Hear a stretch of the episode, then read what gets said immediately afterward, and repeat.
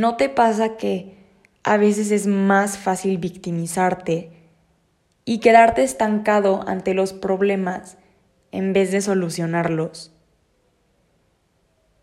Y yo sé que es difícil cuando estás pasando por una situación no muy buena, o sea, no les voy a mentir, se siente de la fregada, la neta.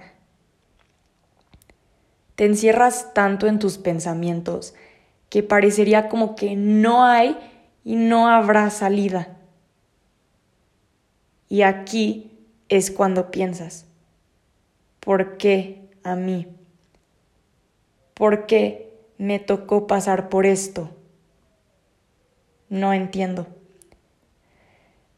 Incluso te frustra y muchas veces te tomas los problemas tan personales que hasta llegas a pensar que solo a ti te pasa y que todos los demás son felices y están satisfechos. Pero a ver, debemos entender que la vida no es personal. O sea, a todos nos pasan cosas buenas y malas. En verdad, no hay persona que no haya pasado por un momento difícil en este planeta Tierra. Y claro, o sea, no es fácil entenderlo por el hecho de que la mayoría de las personas solo comparten lo bueno que les pasa en su vida. Y yo también me incluyo, o sea, yo también soy culpable de hacer esto. Y tampoco estoy diciendo que esté mal, pues casi siempre nos sentimos más cómodos platicando acerca de eso, ¿no? Pero como dije anteriormente, es imposible que solo nos pasen cosas buenas. Lo peor es que luego empiezas a compararte en distintos aspectos y lo único que ocasiona la comparación es evitar que veamos todo lo bueno que hay a nuestro alrededor. Como dicen, el que busca, encuentra. Y si solo te estás enfocando en cosas negativas y malas acerca de tu vida, créeme que eso es lo que encontrarás. En cambio, si te enfocas en buscar las cosas buenas que hay en tu vida, que seguramente hay muchísimas, eso es lo que hallarás. Y justo de esto es de lo que quiero hablarles el día de hoy. Hace tiempo leí en un libro, ay no, pues obviamente en un libro, pero bueno, eh, se me quedó muy marcado por el hecho de que me pareció muy interesante que varios investigadores decidieron estudiar cuál era la clave para la felicidad de forma científica. Buscaron a las 100 personas con mayor éxito y felicidad que pudieron encontrar con el objetivo de descubrir lo que todas estas podrían tener en común. Lo curioso es que al principio parecían ser muy distintas. Algunos solo terminaron la primaria, mientras que otros obtuvieron doctorados y maestrías. Unos venían de entornos privilegiados y otros tuvieron que salir de la pobreza en la que habían nacido. Algunos solo crecieron con todos los integrantes de su familia, o sea, papá, mamá, hermanos, mientras que otros solo vivieron con un familiar. Pero bueno, el punto, el punto es que todas estas personas vivieron realidades muy diferentes. Entonces, ¿qué era en lo que sí se parecían? Pues los científicos encontraron que todas y cada una de ellas, sin excepción, son lo que algunos llamarían buscadores de bien. Y seguramente ustedes dirán, eh, ¿qué es eso? Pues este fue el nombre que se utilizó para describir este rasgo. Un buscador de bien es aquel que busca y encuentra lo bueno que hay en él o ella, en los demás y en todas las situaciones de la vida. Quiero que pienses en todas las veces en las que te visualizaste a ti mismo y lo primero en lo que pensaste fue en todas las imperfecciones que según tú tienes. Ahora piensa en alguien que te cae mal y de seguro te vinieron a la cabeza todas las razones por las que no te agrada esa persona. Por último, piensa en algún momento en el que te sentiste incómodo y lo único que querías era que pasara. ¿Quieres saber por qué tu percepción de ti, de esa persona y de ese momento son negativos? Justo por lo que dije anteriormente. Lo que busques, encontrarás. O sea, lo que busques será lo que encontrarás. Y si lo que hiciste fue buscar lo peor de cada caso, eso hallaste. Ahora, ¿qué pasaría si te dijera que hicieras lo opuesto? Piensa en todas las cosas que te gustan de ti y que te distinguen de los demás. Piensa en esa persona que no te cae tan bien. Intenta encontrarle, aunque sea alguna cualidad. O sea, tal vez no esté tan fácil, pero que las tiene, las tiene. Y ahora piensa en esa situación incómoda y di, ¿qué me dejó de enseñanza? ¿Cómo me hizo crecer como persona? ¿Ves cómo tu percepción cambió porque buscaste lo bueno y lo encontraste? Pues este es un claro ejemplo de lo que es ser un buscador de bien y así es como debemos de aspirar a ser siempre. Y claro, entiendo perfectamente que el llegar a tener este tipo de mentalidad no es de la noche a la mañana. Entiendo que no solo por escuchar a mi amigo a otro se van a despertar diciendo, no, sí, qué increíble es todo. O sea, no, es cuestión de práctica. Pero a ver, si piensas que la vida de otros es increíble, ¿por qué no empezar a creerte que la tuya también lo es?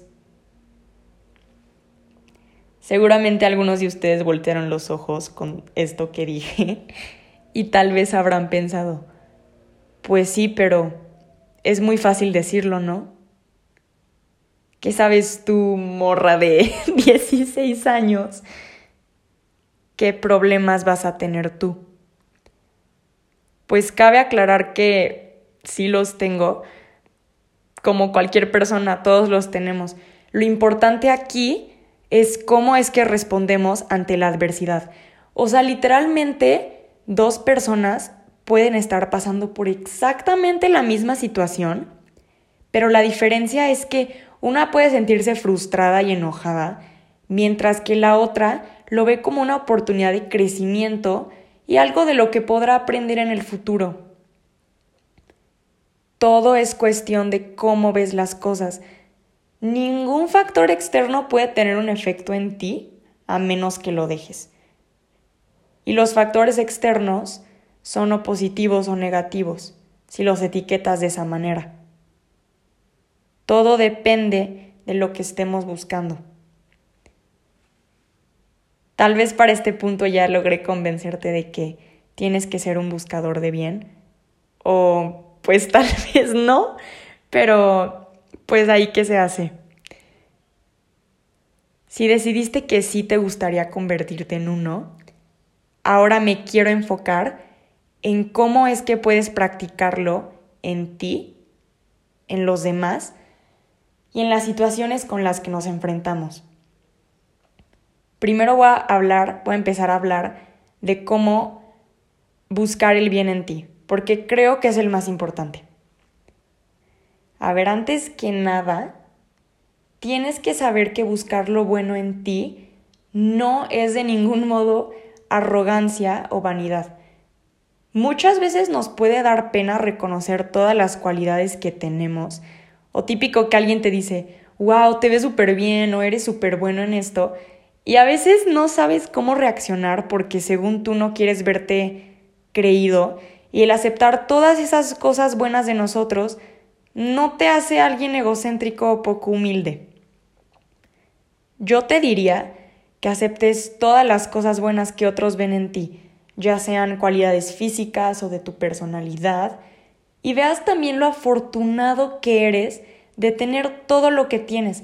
O sea, yo creo que con el simple hecho de tener acceso a escuchar esto, de tener una casa, una familia, amigos, poder moverte, entre otras cosas, ya eres muy afortunado.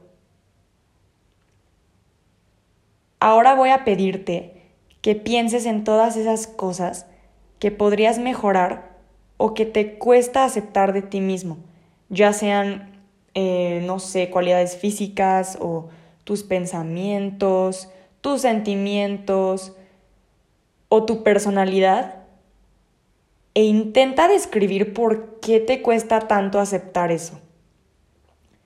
Hazlo como si se lo estuvieras diciendo a alguien más y no a ti mismo. Piénsalas bien o incluso si se te hace más fácil escríbelas o no sé, pero o sea, ten muy en claro qué es eso. Ahora vamos a hablar de ver el bien en los demás. Es muy fácil pasar desapercibido o no valorar toda la bondad que ciertas personas nos brindan. Así como necesitas ver una flor de cerca para darte cuenta de los detalles y realmente apreciarla, las personas también necesitan verse más de cerca.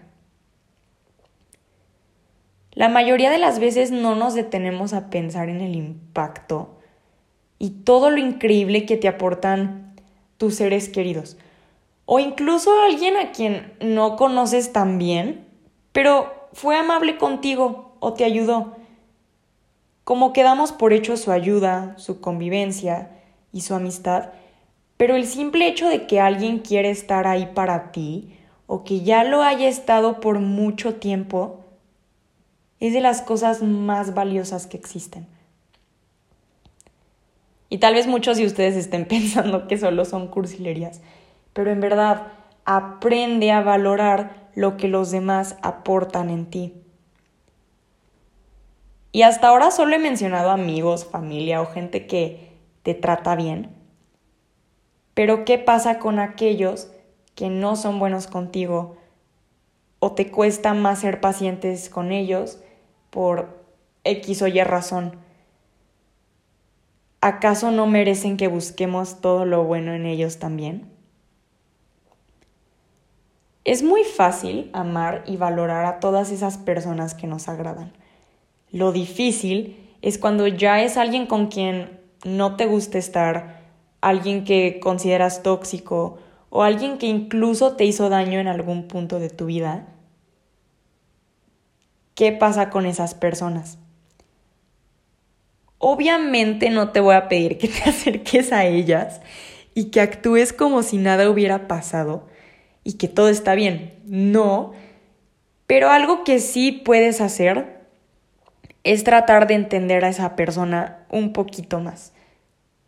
En primera, si alguien te cae mal, claramente es por algo, o sea, tiene que haber alguna razón justificable por la que no te agrade y yo diría que siempre es porque los asocias con alguna experiencia negativa que tuviste con esa persona. Es decir, te hicieron sentir mal, te trataron feo, etc. Pero algo que debes de tomar en cuenta es que cada acción tiene un trasfondo. Muchas veces las personas que hieren es porque hay un obstáculo enorme en su vida que les impide amar y se llama dolor. El dolor atrae toda la atención a nosotros mismos. Por ejemplo, ¿qué pasa cuando te duele la cabeza o la pierna o lo que sea? ¿En quién piensas? Solo en ti, ¿no? Así también este dolor de preocupación, fracaso o alguna otra situación, mientras no sean superadas, se vuelve en un estilo de vida egocéntrico en donde la persona, sin darse cuenta, estará dañando a otros. Entonces, cuando te encuentres con una persona así, recuerda que la manera en que te trata habla más de ellos que de ti. Transforma ese rencor en tratar de entender más a esa persona y ver incluso si tú no actúas igual en ciertas ocasiones. Por último, vayamos a cómo verle el bien, cómo buscarle lo bueno a cualquier situación de la vida, incluso a las malas. Y personalmente este es el más difícil para mí. Si te das cuenta, los problemas siempre nos desafían porque representan algún cambio. Cambios que normalmente etiquetamos como malos porque está comprobado que el cerebro tiene esta tendencia a recordar o a buscar lo negativo. O sea, es una tendencia natural que tenemos los seres humanos. Pero esto no es pretexto, o sea, es muy importante estar conscientes de esto para así poder cambiar ese chip y trabajar más hacia no caer esa hacia esa inclinación de negatividad. Ahora, volviendo a las situaciones de la vida, ¿por qué no mejor pensar en que dentro de cada problema hay una oportunidad? Es decir, hay que sacar lo bueno de la situación y buscar soluciones si las hay. Pero si de plano no está en tus manos, vélo más como un reto o como un aprendizaje. Di, ¿qué puedo aprender de esto? ¿En qué me puede ayudar a crecer como persona o ser mejor? ¿O cómo es que en el futuro yo voy a poder ayudar a otros gracias a todo lo que me pasó? Y yo sé que es muy fácil decir todas estas cosas y aplicarlas, es algo muy diferente. Y que cuando uno está pasando por algo, lo último que quieres es que alguien llegue a decirte que le veas el lado positivo a las cosas. Pero es verdad. Tienes que creerte el que siempre hay algo bueno en todo, aunque sea un poco incómodo al principio. Porque desde cuando la comodidad te ha traído crecimiento y algo mejor en tu vida. Ya después, incluso en unos años, voltearás para atrás y dirás, no es que si no hubiera pasado esto, no sería la persona que soy, o tal vez no hubiera conocido a tal, o esto que me pasó, o sea, si no hubiera pasado por una situación, no me hubiera llevado a eso, ¿saben? O sea, sí. Hace poco leí que cuando una puerta se cierra, otra se abre. Muchas veces las oportunidades vienen disfrazadas de problemas. Y sí es cierto. Aunque no parezca, siempre sale algo bueno de estas situaciones. En conclusión, acuérdate siempre de ser buscador de bien en ti, en los demás y en todas las situaciones que se te presenten durante tu vida. Y practícalo hasta alcanzarlo.